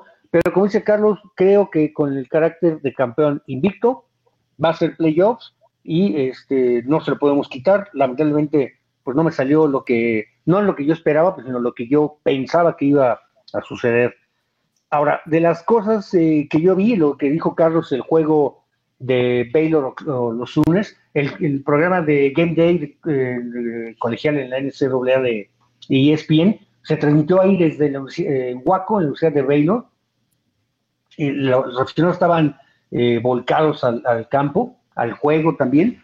Iban ganando 28-3 muy cómodo, parecía que ya lo tenían pelas, incluso cuando estaban regresando, Jaren Hort suelta un balón a media yarda del, del touchdown, parecía que lo perdían, pero regresan anotando 31 puntos a 3 para llevarse el juego 34-31. Jalen Hurd 297 yardas, 4 touchdowns y 114 yardas por tierra. Siguen su carrera para el trofeo Heisman. Alabama, lo lamentable, pierden una baja importantísima al perder a su coreback a Tua Tubaloya. Queda, queda, fuera por el resto de la temporada. Iban ganando 35-7 eh, cuando sufre la elección, logran anotar un gol de campo nada más durante la mitad del tercer cuarto y cuarto cuarto, es decir, ya no se movió Alabama, estaban desencajados todo el equipo, incluso eh, Nick Saban al final del, juego, la entrevista eh, una, una chica y no sabía qué entrevistarlo ni qué decirle, ella puso en sus redes sociales, Molly McGrath, que había preparado una, una entrevista al final con Nick Saban, no sabía ni qué articular ni qué decir de los encajados que estaba Nick Saban. Tuvo una conferencia de prensa al día siguiente, el día domingo, Nick Saban, también estaba destrozado, que había perdido a su líder. Entonces se queda Alabama muy mal parado y todavía le queda un juego muy complicado a Alabama. Es decir, va a jugar contra Auburn. Entonces puede quedar fuera Alabama eh, si pierde, ya sin su core. Ohio State va a jugar contra Penn State y Georgia, pues bueno, pudiera ahí meterse. Georgia es el que a lo mejor es el caballo, igual que Oregon, que la tienen a modo. Eh, los Longhorns de Texas, el año, en la semana pasada, faltando o con el reloj en ceros, le da la vuelta a Kansas State y los deja tirados en el campo. Ahora los Cyclones de Iowa se la voltea con el reloj en ceros, los, le, pierde, le ganan el juego y pierde Texas. Georgia le gana a Auburn contundente a domicilio, se mantiene dentro de los playoffs. From, el quarterback, lanzó muy pocas yardas, un dato raro porque lanza 110 yardas, pero tuvo tres touchdowns de anotación, iban 21-0 en el tercer cuarto, y en el cuarto cuarto Auburn les anota 14 puntos, pero ya estaba decidido el juego. Eh, lo de Minnesota, lamentable, van contra Iowa y pierden, y eh, ese 13-0 que iban en el primer cuarto no se pudieron quitar encima. El número que traían de, de su temporada desde 1903 no habían logrado este número y quedan fuera. El sexto que nos está diciendo Carlos que lo sigamos a Oregon, gana contundentemente 34-6 y observar a este coreback senior, Herbert, lanzó 333 yardas y 4 touchdowns. Este cuate es tamaño NFL, no sé si tú lo has visto, Carlos. Es un coreback que van a pelear senior y está eh, muy bien. Eh, y por último. Solo dos, solo, dos, intercepciones en toda la temporada. En toda la temporada. Creo que tiene mejores números que Mariota. Creo que ya le cumplió los récords de Mariota este, de la Universidad de Oregon. Y regresa nuestro sentimental Apalachian al ranking, igual que se mantienen los Mustangs en el, en el ranking. Y un dato curioso: la semana pasada hubo juegos martes, miércoles y jueves el martes que estábamos transmitiendo hubo un juego que se fue a tiempo extra de West Michigan contra Ohio, pero el día jueves hubo dos juegos que fueron muy, muy raros. Buffalo le gana, pierde 27-30 contra Kent. Buffalo iba ganando 27-3 al inicio del cuarto cuarto y le regresaron 24 puntos sin contestación para perder el juego con el reloj en cero. Bueno, la patada salió con tres segundos y les rotan un gol de campo y los dejan tirados en el campo. Un equipo que va ganando 27-3 no puede perder, no debería perder, ¿no? bueno, se lo sacaron el cuarto cuarto. Y las Panteras de Pittsburgh eh, le ganan a North Carolina en tiempo extra el día jueves. Eso es eh, lo que tuvo de la, de la semana anterior. Y la actuación de Jonathan Taylor, este corredor de, Wisconsin, que lo pusimos ahí en el en la página de Facebook del, del Baronazo, está empatando a tres corredores, trofeo Heisman y jugadores NFL con 11 juegos de más de 200 yardas. Ojo con este corredor de Wisconsin, Jonathan Taylor. Correcto, sí. Y eh, bueno, nada más para dejar claro el ranking, vamos a, decir el, ranking de playoffs, ¿no? Porque sabemos que está todavía el de el de la AP. Eh, este está muy parecido, ¿eh? Está muy parecido, nada más cambian algunas cositas, pero los, los primeros eh, cuatro lugares están igual. Eh, pero bueno, nada más para dejar claro que vamos a hablar del de playoffs para que no se me espanten. el primer lugar se lo lleva LSU, que sigue con una marca de 10 victorias y 0 derrotas. El número 2 lo tiene Ohio State con la misma cantidad de victorias y la misma cantidad de derrotas. Clemson 11-0 en tercer lugar. Georgia en número 4 se lleva este este cuarto sitio con un 9 y 1. Alabama encuentra eh, su quinto lugar con un 9 y 1 también. Oregon igual, misma marca en sexto lugar. Utah con la misma marca séptimo. Penn State 9-1, octavo lugar. Oklahoma 9-1, noveno. Y Minnesota que tiene su primer derrota de la temporada con el 9 y 1 también. Se va al décimo. Y por ahí eh, que Francisco nos decía que sus Gators iban a meter al décimo. Sí se meten al décimo de la AP, en el ranking de la AP están en 10, pero en el de los playoffs están en 11 abajo de Minnesota. Ajá, correcto, que en el AP está al revés este, estos rankings. Eh, ¿Creen que se mueva mucho? Yo creo que quizá el cuarto lugar sea el que se mueva, ¿no? Pues bueno, es, como te digo, está el juego pendiente eh, de Ohio State contra Penn State pudiera Penn State ponerle el pie y pudiera cambiar el, ranking. Y Clemson, si sigue en su carácter invicto, pudiera quedarse en el tercero o cuarto que no tendría cosa que hacer, pero pues no, no, yo no lo dejo, yo no creo que se quede así, yo creo que sí va a cambiar este, el orden de estos cuattos.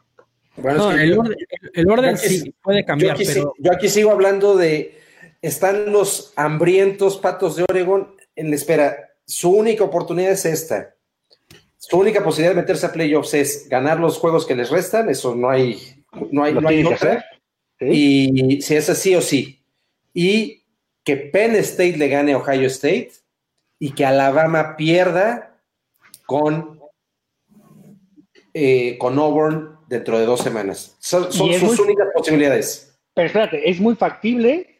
Por la lesión que tuvo ahora Alabama y el estado anímico que eso trae consigo, sí, claro. Así es, ¿no? Y que Penn State en casa le pueda pegar a Ohio State. Sí, entonces es muy Oregon no está, muerto, ¿eh? Se puede, se puede, puede arañar el 4. Es correcto. Correcto. Eh, yo no sé, eh, por eso les decía, eh, si vaya a haber muchos cambios, eh, puede ser que sí, pero hay que esperar porque ya se está cerrando esto de la NCAA en el ranking de los playoffs, que recuerden que los primeros cuatro son los que se van a los playoffs. Hasta el momento no hay cambios, lo que decíamos, a lo mejor seis, eh, eh, seis los seis de arriba, a lo mejor se podrían meter, pero hasta el momento son los cuatro y nada más esos cuatro. Sí, esos cuatro la semana pasada estaban en el mismo lugar, no se mueven, quedan los mismos cuatro. Pues ya veremos ahí eh, que, a, Mario no le gusta que Clemson ande ahí, pero bueno, se ha mantenido. Eh, bueno, eh, por ahí Francisco Carlos les dice, bueno, lo que decía de mis Gators, les dije que regresaban a, los 10 y el regreso de los Sooners, dice, wow, pues sí. y la, la, la, yo creo que lo destacado también sería la lesión de Tua, que a lo mejor no es positivo, sino negativo, no solo por el daño que le hace a su equipo, el no tenerlo, sino que pues esperaban muchas cosas de él y hay temas ya de, que se habla que si su carrera de eh, como coreback en, a nivel colegial e inclusive a nivel NFL está en riesgo, ya veremos cómo regresa de la lesión que sí está Es fue, una, lesión de la cadera, eh, es decir, se le dislocó la cadera, bueno, va a ser muy delicado, va a tener que tener cirugía, una rehabilitación, a ver en qué condiciones regresa Incluso algunos lo, estaban equiparando a la lesión que tuvo Boy Jackson. La lesión de Boy Jackson es que le agarró la pierna y él la estiró y también se le zafó la cadera. Aquí fue contracción.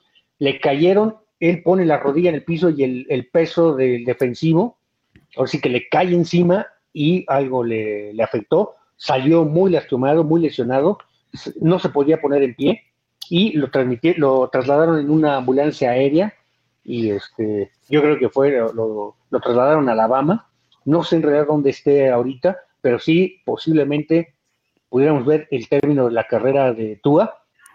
Eh, para la carrera del trofeo Heisman, pues lo descartamos. Creo que se queda Jalen Hurts, el de, de Oklahoma, Burrow, el de LSU, se mete Jonathan Taylor, este corredor, y eh, también eh, Fields de Ohio State pudiera estar, y a mí siempre me ha gustado From, aunque está un poquito más atrás en las estadísticas. Correcto. Carlos, eh, ¿alguna estadística que nos traigas? ¿Algún dato del colegial? No, este, básicamente a mí me llamó mucho la atención este dato que ya les compartí de, de All Miss, sobre todo, ya lo dijo Mario, o sea, en la segunda mitad creo que fue más lo que LSU también les consintió. Eh, sin embargo, a mí me llamó mucho la atención porque eh, su coreback me impresionó. O sea, tiene unas condiciones y unas cualidades el coreback de Ole Miss. Y, de veras, este equipo eh, creo que se van a ver cosas positivas. Trae un staff de cocheo también, creo que renovado de unos años para acá.